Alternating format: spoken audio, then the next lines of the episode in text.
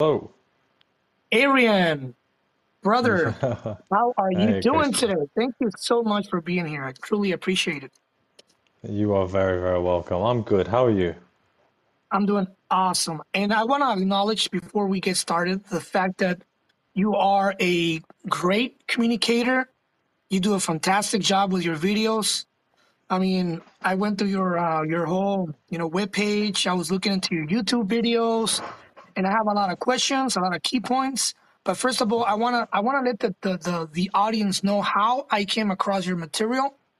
It was uh, it was on TikTok, and I came across this video of this individual that is talking to another individual, and he is asking if he can get the opportunity to play the the human VR experience. and then he puts his headset on, and he goes into this journey. And basically, in a minute, minute or so, two minutes, you um you provide us with this so beautiful video of this individual having this full life experience. And then it ends when he dies or so called so called dies. And then he take the he takes the headset off. And he's like wow that was quite a trip. But i have two questions so we can get started. The first of all is sure. that individual is asking to play the the, the human experience virtual um, he is talking to somebody else. Who is the other individual who provides the information and you know allow allows them to go into the human experience VR, you know, game? Yeah. Well, uh, first of all, I'd like to say thank you very much for your kind words. You know, I uh, appreciate the fact that you were able to recognize what I tried to put out there. So that's always very, very good, and I appreciate the compliments as well. So thank you so much. No Um, problem, sir. My pleasure. So I'm really, really glad you enjoyed that video, and uh, it's something that I'm very, very passionate about to create content, especially video content. Um, yeah, in terms of who that other person was, that video was mostly based on giving a message, not necessarily exactly how it happens. So, for example, the person that was trying to, that wanted to play the game already understood all of this. There was no questions needed. Um, that that was that was more of a, uh, a a story to be able to speak and say certain words and certain things, so the audience, so whoever's watching the video, can grasp what very very difficult messages that we hear out in the spiritual community and fully not understand. For example, your thoughts create your reality. You know, what does that mean? So, uh, the way that I created that video was to be able to deliver the message of understanding of what's actually going on and what your thoughts create your reality really, really means. Now, from my understanding, in terms of we do choose our life path. We do choose what a lot that happens in our lives. We choose our caregivers, our parents, and there are reasons that we choose these as well. So there is an element of communicating this before coming into this incarnation of this life. But like I said in the video, it wasn't exact. It's not exactly like I did for the video. The video was more of to be able to get the message across to the audience, to the, whoever's watching it. So, do you think that um, we choose to be here? So, you fully think that we we actually are are are given this Oh, we opportunity opportunity to choose? 100%. It has to be a choice. Okay. Um, there's no, there's no, there's no judgment, and you know, there's no expectation. There's experience. That's it. You know, it, it, this is a school. And we're here to expand, we're here to learn, and we're here to expand our soul's journey, our, our actual soul. So there are reasons why we come here. Sometimes the reason doesn't necessarily mean you wake up. Sometimes certain people come here or certain souls incarnate here to experience what it is to live in the ego. Sometimes they come here to experience what it is to experience grief. So it's not necessarily, um, oh, you know, this is something that's out of my control all the time. We do have free will, and not every single second is a, is decided before we come in, but there is a reason we are here. There is a reason we choose to come here. And this is why we have a purpose as well. You know, what is what is your purpose? And again, some people have the purpose to wake up and to do certain things in the world, and some people are just here to experience what it is to live in ego. Mm. So let's say Oh, you know, it's a huge spectrum. So there's there's a million cases, right? Every single every single human being, uh, you and I, right now, we are both living our our experiences, and yet we come together to share this moment, right, uh, on our path. Um, even even those who have sad lives or go to a um, traumatic experience. Let's say you you were born into a dysfunctional family, alcoholic father, um, or the father is not there, the mother is a single mom, um, you're in poverty, all these experiences, do you think that it's part of of that experience of that specific individual? Um, do you think it's part of that experience? Because I see a lot of a lot of sadness in the world, and you are a uh, healer and intuitive trauma coach. For the for that, I mean, there, there there's a lot of trauma out there. Uh, do you think trauma itself is part of the it's it's a necessary part of the experience? One hundred percent. Trauma is a very normal thing that happens to a human being. What I mean by that is that the reaction that we have to a circumstance, to a situation, falls under the definition of trauma. We live in a time currently where uh, I always call it the uh, emotional dark ages. That means most, if not all, the people around you in your life don't know how to be there for each other or you emotionally. Now, what happens because of that is that we experience a lot of trauma, a lot of emotional trauma growing up. And yes, of course, it's, you know, undesirable. And yes, there are sad times 100%. Um, but it's a very normal response to the environment that we have grown up in. And if, you know, we look at this real, reality as a game and we look at it as a school, currently, if you want to come into it at this time, this is what the state of the game is currently. It, you know, it was it was worse 100 years ago. It was worse 300 years ago. It was worse yeah. in the 1600s. You know, it was, it was, we are collectively understanding, you know, therapy was only accepted in uh, the 70s. So your mental state and emotional state are still very newly accepted states in humanity. So it's always going to be traumatic one way or another. But one of the things that I'm actually pushing for and trying to get out there in the world is the normality of trauma. We only think of trauma when really big things happen, like death in the family, or car crashes, or sexual abuse. But trauma happens so much more than you would ever think. Like, so much more. However much you think it would, it's more than that. That's how much trauma we experience. But that's not to suggest that the reason that we experience it and the people that we're with, it's their fault and they're bad people. But this is what this is how we learn how to stay safe. This is how we protect ourselves because of the time that we live in. So It's about understanding what trauma is. It's about understanding how you work and how you can resolve that trauma that you've experienced. And that's where I come in. That's what I I teach. I I teach how you can resolve that. I live very close, uh, very close to the Silicon Valley where Google is, Apple, uh, Facebook, uh, and I just started hearing about this concept that is coming up, and I know it's going to be a huge issue in the next five years, or even less.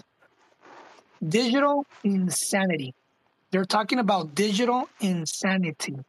Digital insanity.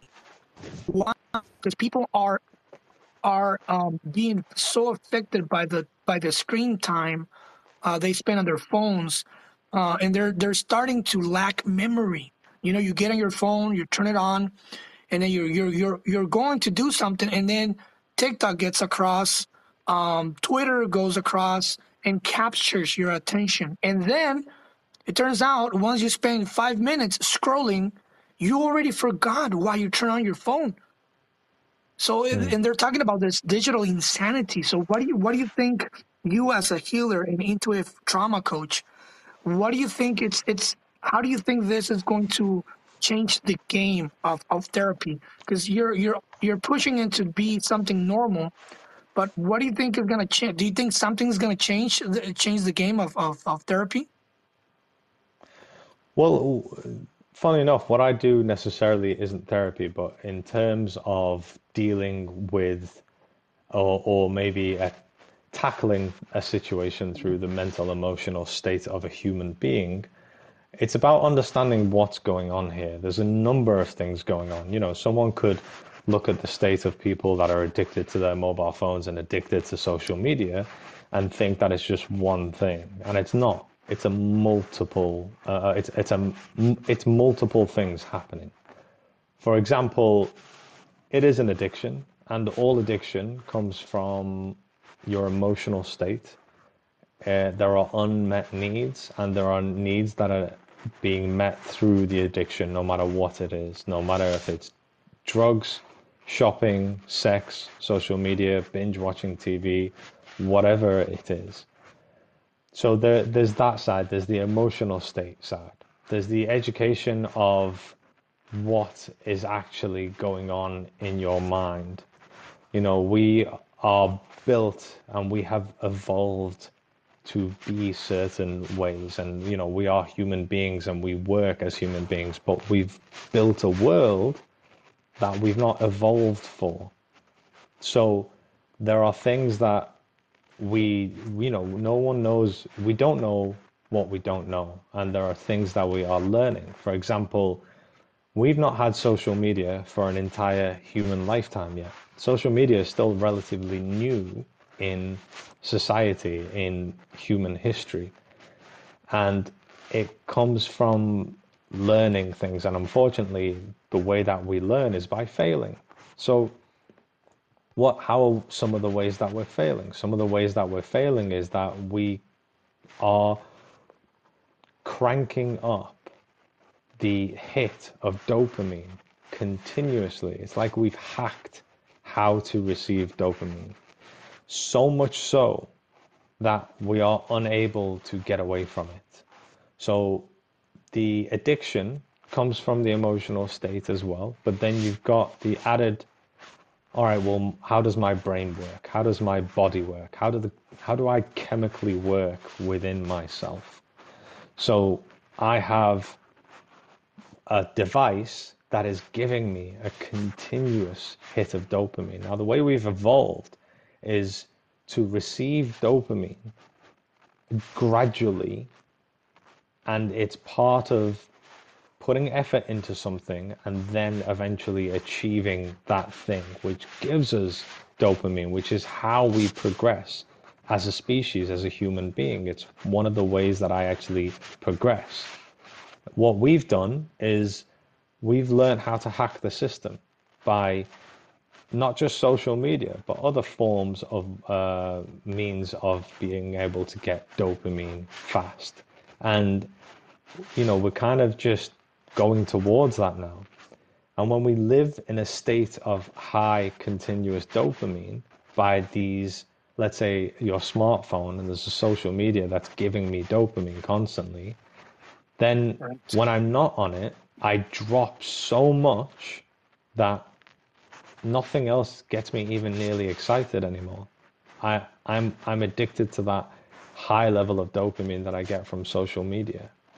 So it's about understanding if I if we were to help someone with a social media addiction, it's about teaching them how they work and why things are the way they are.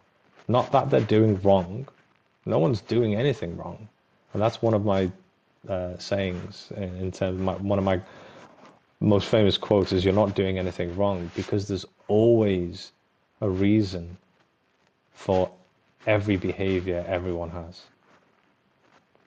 So you're teaching people how to how to uh, heal themselves, right? And and you do um you do have an online course which I I was looking into it a little bit, uh, which is called Emotionally Heal Heal Yourself, and you do have a video on YouTube, which your YouTube channel, my friend, it's it's it's an amazing uh, source of information. I love it. Um, and on that Thank video, you. you. have a 12 step. You explain all each one of these steps. Um, so that people can actually heal themselves. Why do they keep us away from self healing? Uh, what's behind this? What, what's behind the fact of pushing us away from from realizing that we can actually heal ourselves? Um, to be honest with you, and I don't want to go into a place where we're talking about the bad guys versus the good guys or anything like that. But basically, one of the best ways that I can control a human being is through their emotional state. Mm-hmm. And if a human being doesn't understand how they work, then it's even easier to be able to control them through their emotional state. Now, if I have the ability to change your emotional state, I can manipulate you and easily control you.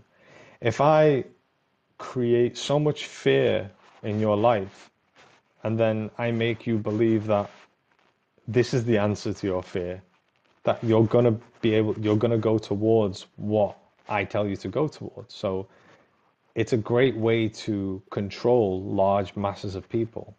This is one of the main reasons why our news outlets are continuous fear all the time. You know, it's we're living in a state of fear, and it's because emotionally it's a great way to control people. Now, if an individual understands how they work emotionally and heals themselves emotionally, they're going to be a lot harder to control. They're going to be uh, very, very harder to control.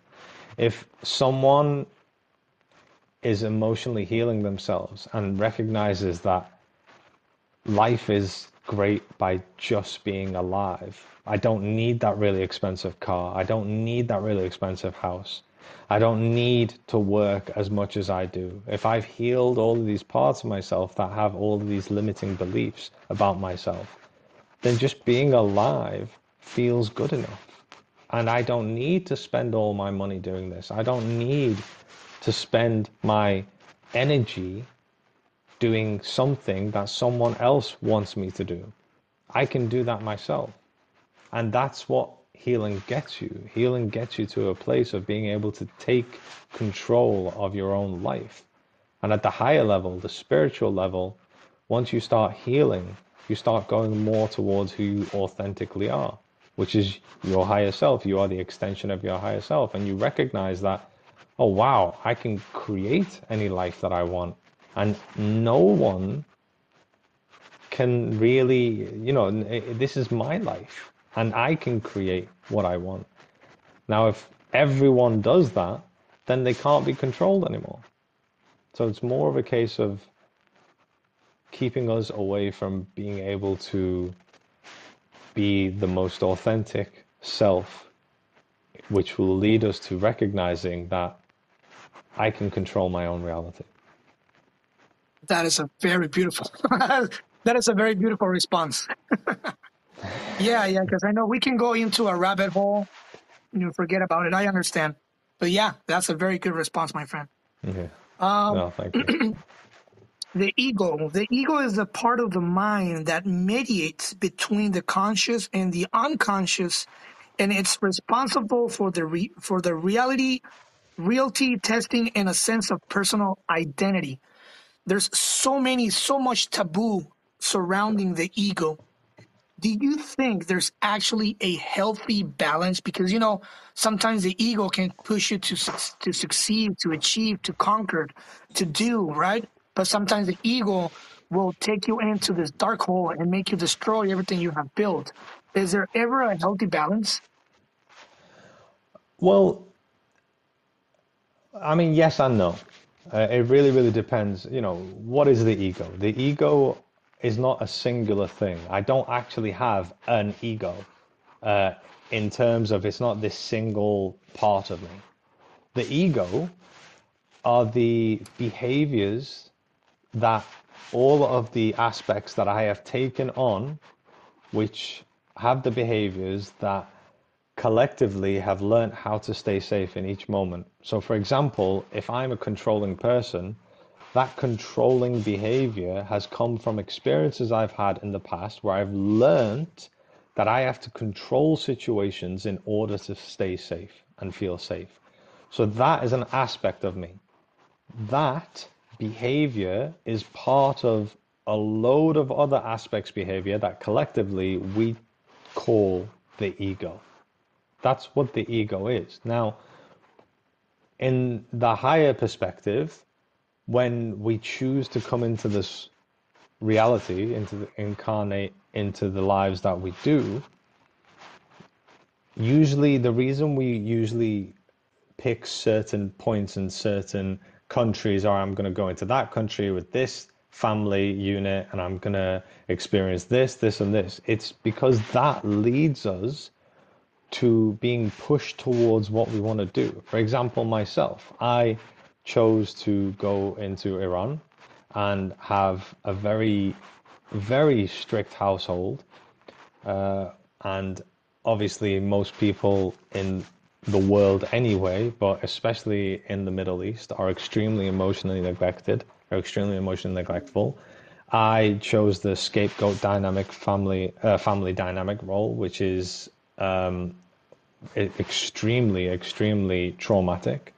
So, but the reason I did all of these and every other choice that I made was because it forced me to be who I am today. For example, I have a fantastic ability to be able to tell if someone is being invalidating or not. I experienced so much invalidation in my life that it's made me really good at being able to validate human beings. I've had experiences so much so where I had to be hyper attuned and hyper aware of everyone around me because I learned that if everyone around me was happy, then I would be safe. And what that's done is it made me fantastic at being able to read people. So by going through the experiences that I did, it's brought me to being able to be the healer that I am today. And these are, to a degree, superpowers. You know, not everyone, people who haven't been through the experiences that I have, don't have the ability to do certain things. And a lot of people do because they've had the same experience or similar experiences. But it's it's that is a choice of like, okay, we go down there. But in terms of the ego, the ego is the part of yourself that trying to keep you safe because of the experiences you've had. Now, you're right, the ego does get a bad rep, but the ego is continuously on your side, always on your side. And realistically, there is no such thing as should or shouldn't. There is no right or wrong. There's just someone's perspective or should or shouldn't, someone's opinion of right or wrong. So we may look at the ego that is controlling a situation because that's how that part of myself learned to stay safe. And I'll look at that and go, oh my God, I keep doing that and people keep pushing me away. I, I'm controlling that situation. So then I'd look at that part of myself as being self sabotaging or doing something that makes me pushed away. But realistically, that part of myself is just doing what I've always done, which is what's kept me safe. So that part of myself is actually for me, not against me. And th- there are no parts of you that are against you. They are all for you. It's just we have to understand how they are for me. So if a part of me is doing something that's extremely self sabotaging, well, what is this behavior doing for me? Like, what, what is this? And I, I need to do that exploration, heal that part of myself. And I, and I cannot get to that part of myself and I cannot heal that part of myself if I'm seeing this part of myself against me and if I'm angry at it and pushing it away. Because that's that's how I got into this place in the first place. So the ego is always for you. It's always on your side. I was I was passing by my old elementary school, right? Mm. And I couldn't avoid feeling sad. Um, I mean, not sad as in like I feel bad for my for my child self, but I feel kind of sad because I remember standing in the same position of where, where I was standing, looking at the looking at the school, and waiting for the school bus to go home, and I remember seeing my my my my, my surroundings with so much color. Everything was so beautiful and colorful when I was a kid, and now I was I was in the same spot. It was almost the same hour. It was the same climate, but I, I just didn't value the colors around me and, and the beauty that I was that I was looking when I was a kid. And and and I came across your video, your meditations, which uh, I, I love them too. Um, this video, this meditation that you have about healing your inner child, right? Mm. How how bad or or how strong are we connected to our inner child and why does it feel that we don't we don't see things as beautiful as we used to see them when we were when we were you know younger Yeah.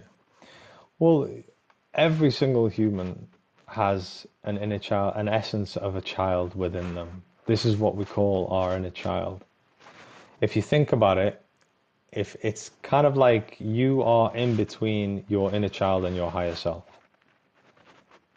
Your inner child is also think of it as like the part of you that's closest to you, like the most authentic you, going towards that part.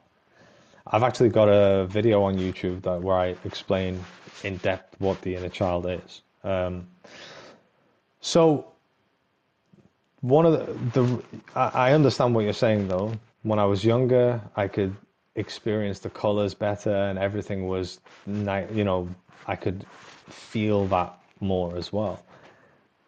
One of the things that we is a struggle is that we don't really understand how we work. And this is again part of my teachings. One of the main things that I do is try and teach people how we work. When I, from being a child, especially through the experiences throughout my childhood as well, but from there until now, I've had so many emotional experiences where I've experienced distress without resolution. And I've had these aspects created in those moments where I've learnt to reject. And now these aspects are continuously trying to get my attention. These aspects all carry the low vibrational emotions as well that we don't like to feel, the undesirable emotions. And I'm constantly, constantly pushing hundreds, if not thousands, of aspects of myself away because this is how I've learned to stay safe. Now, as a child, we're not as uh, well, depending on what age as well, our brains are functioning differently as well, and we're not, we've not got the same kind of like we're, a lot more carefree. As an adult, we're worrying about finances, we're worrying about this, what this person said, what that person said. We're, we're living in the unconscious patterns. They're unconscious to us, we don't know them. So we're in a completely different state as an adult. We're still carrying the emotional wounds throughout our lives, and we've experienced a lot more as an adult, and we've continuously been pushing them away, which does get heavy. It gets, you know, it gets tiring as well. Um, and we're living, and we have been living in stress. Our thoughts, the thoughts that these parts of ourselves have, which is unconscious to us, are all activating the stress hormones in our body. So we're continuously living in stress as well. So it's a completely different experience. If you take someone that isn't living in stress, isn't living in survival, if you take someone that doesn't have the unconscious patterns that are making them continuously catastrophize or worry, and then you take someone else who, you know, isn't living in stress, that it has a lot more carefree attitude, uh, under, you know, doesn't have the behaviors, the unconscious behaviors of the experiences through their lives. They're both going to experience that same thing very differently.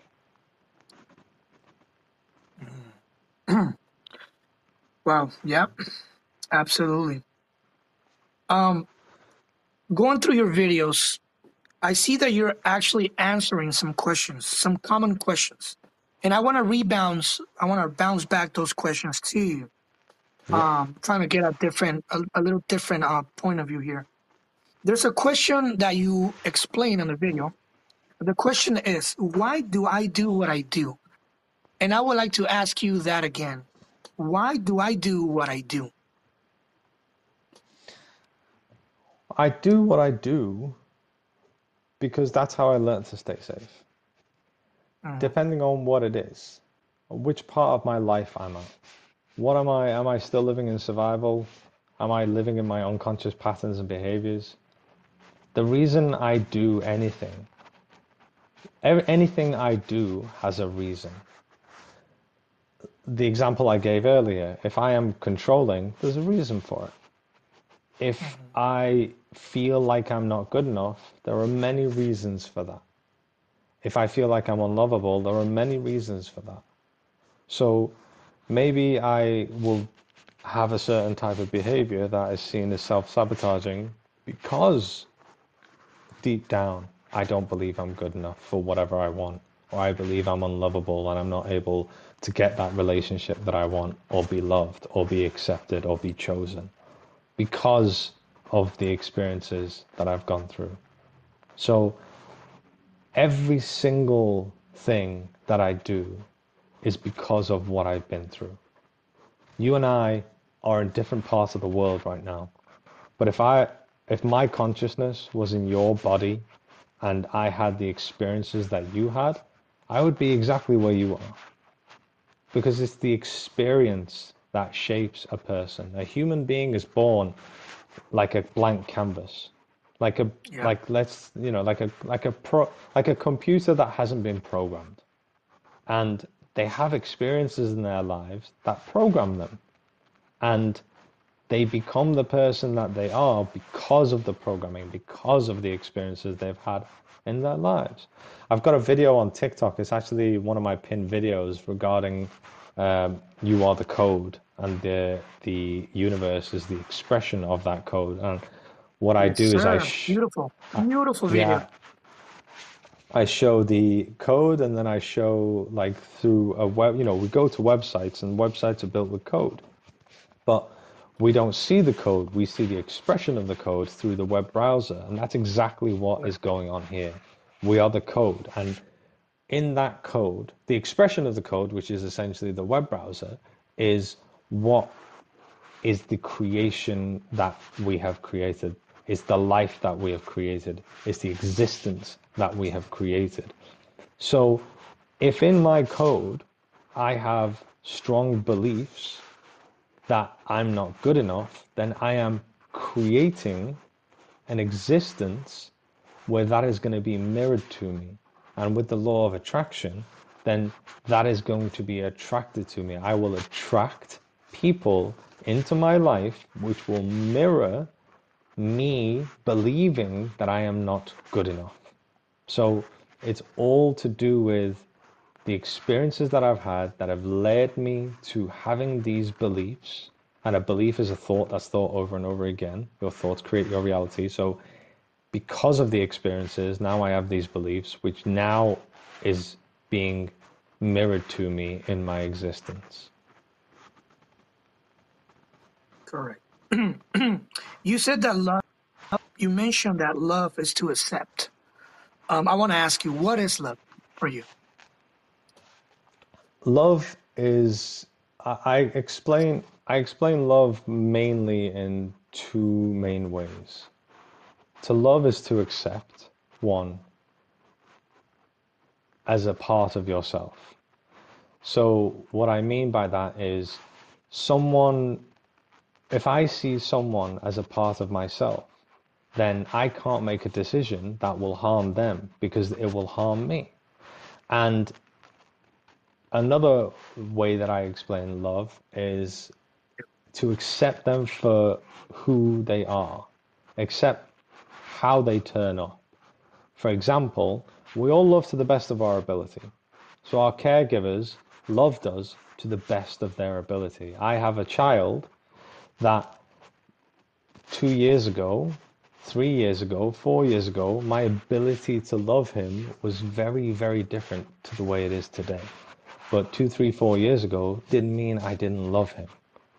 So we love to our ability. Now, when we turn up and we are let's say, emotional, as a lot of people would say, if we turn up and we cry, or if we're angry, or if we are showing an emotion that is undesirable by our caregivers or that might trigger the caregivers themselves, that is how we are turning up. This is our vulnerability. And if we're in those moments, we're more than often scolded in those moments. Now, that unfortunately isn't necessarily loving to the degree of being accepted for who you are. Because who I am in that moment is what I feel emotionally. We are emotional beings that think. We are not thinking beings that feel emotions. So if I turn off and I'm crying, and if my caregiver says, big boys don't cry, don't you be crying, you don't, you don't need to cry for that then I'm not being accepted. That part of me that is crying is not being accepted.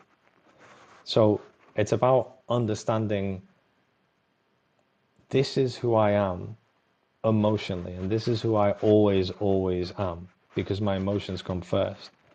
And if that is not accepted, then that's going away from love. But again, we all love to the best of our ability. In a world full of pain and trauma, most of it unintentional and most of it intentional. How do I forgive? How can I forgive? So to to forgive is not actually the goal. You hear a lot in the spiritual community, especially in the healing community, that you need to forgive. You have to forgive. You just have to forgive. And honestly, that advice is so, so invalidating it hmm. doesn't make sense and it's not realistic in this reality. Forgiveness is the outcome of what the actual goal is, which is letting go. So it's like, well, I've heard that before. You just need to let go. Well, what am I actually letting go of? What what does that even mean? We have experiences which falls in the definition of trauma, which is when we are emotionally distressed without a resolution for that distress. So we need to figure out a way of staying safe in that moment. Now, in that moment, what actually happens is we experience a split in the consciousness, in our consciousness, and that's where we actually create aspects. And we learn to reject one of the an aspect, and then we'll take on an aspect which keeps us safe. The behavior of the aspect that we take on is the behavior that keeps us safe. So in the example earlier, we were talking about being controlling. That would be a behavior that that aspect has learned, which is how we keep ourselves safe. So I'm taking that aspect on, and I'm also now more controlling because that's a part of me that I've taken on. So that is now part of not just necessarily my entire being because I'm different different parts. So I actually come from being this aspect to this aspect to this aspect. Now, you do you do the, have a video on, on your uh, YouTube channel about uh, healthy boundaries. Can you just give me like a little intro? Because I know it's a huge spectrum of creating boundaries, right, or even identifying the boundaries. But do, can you just share a little intro of how to start a healthy or how to start healthy boundaries? Sure. Yeah. Absolutely. Um, boundaries are not necessarily what a lot of people think. Uh, a lot of people think boundaries are me learning to say no and pushing back against someone. Boundaries are about your personal truth. A boundary can be what you prefer as a flavored yogurt versus what someone else prefers as a flavored yogurt. So boundary is whatever your personal truth is. And if someone if someone crosses my personal truth in some way, then they are crossing my boundary. If my personal truth is that I don't like to be treated like that, I don't want to, I don't accept being treated like that, then that is someone crossing my boundary. Now, a lot of people would say to stop people from crossing that boundary, you need to kind of push back and be like, no, stop that, stop doing that. And you can do that. That's absolutely fine. It's completely okay you can communicate that no, this behavior is not acceptable by me. You know, I'm not happy with this. But we can't control anyone. We, we can't actually control anyone. We can't make anyone do what we want. People do what they want to do. Maybe some people will, out of fear, try their best to be the, the person that we believe them they should be. But to set healthy boundaries isn't to get people to do a certain thing or behave in a certain way. To set healthy boundaries is to know your personal truth and not emotionally abandon yourself if someone crosses those boundaries. So if my personal truth is that I don't accept you gaslighting me anymore, and if you gaslight me, I will tell you, hey, you're gaslighting me again. Stop doing that. That's not okay with me. And if someone can't, at that point, or after many points of me raising it, they don't do anything to work on themselves in order to be able to change that behavior, which will then in turn benefit and help the relationship, then that's not something that I want to continue anymore. So by expressing a healthy boundary, it's a decision I need to make whether to keep this person in my life or not, or maybe reduce the amount that I see this person, or reduce the information that I share with this person, or change the relationship with this person. So, boundaries is more about understanding your personal truth and learning how not to emotionally abandon yourself in the moments that someone would cross your boundary. Perfect. so there's people that are coming across your material on TikTok. There's people that are discovering you on YouTube and Instagram. Um, where where else can I find you? How can I find you? How can I get into your services? Um, can you tell the people a little bit more of where can we reach you? Uh, the mic is all yours. Sure, absolutely. Um, so I am on TikTok. I'm on Instagram. I'm on Facebook and YouTube. Basically, all of them you'll be able to find me by just putting my name in, Arian Samouie. And I also have a website, ariansamouie.com. Uh, that one, I try and put as much information on there as possible to help people on their journey. I mean, I do that with all of the media platforms that I have. In terms of working with me, currently I am taking clients on, but that might stop soon because I've had a lot of requests recently. if you are interested in working with me, you can send me a message from my website. There's a section called Work with Me, a page called Work with Me, where you can send me a message and then uh, it's something that we can do. The sessions I have are over Zoom and I work with people from all around the world as well. Um, so, other than that, it's just the beginning of my journey. There's going to be a lot more to come. So, definitely, definitely keep your eye out for that. Well, this is this is I know I want to I want to help you out on that journey. This is going to be always your podcast whenever whenever you want to be on to talk about any project that's going on. You can always reach me. This will be your space, and I hope I can get to uh, to make to people to get to know your material and, and have more people going coming into your community and making it grow because you're a fantastic uh, communicator. You you know what you're doing. Um, I can feel the good vibe on, on, on your on your on your person and I'm just I'm just blessed that I can have people like you on the podcast and start this new branch of my project in English because it's mainly in Spanish. Um, and I know it's I know we're gonna we're gonna we are we will grow um, to be to be you know something else in the near future. And and this will always this will always be your house.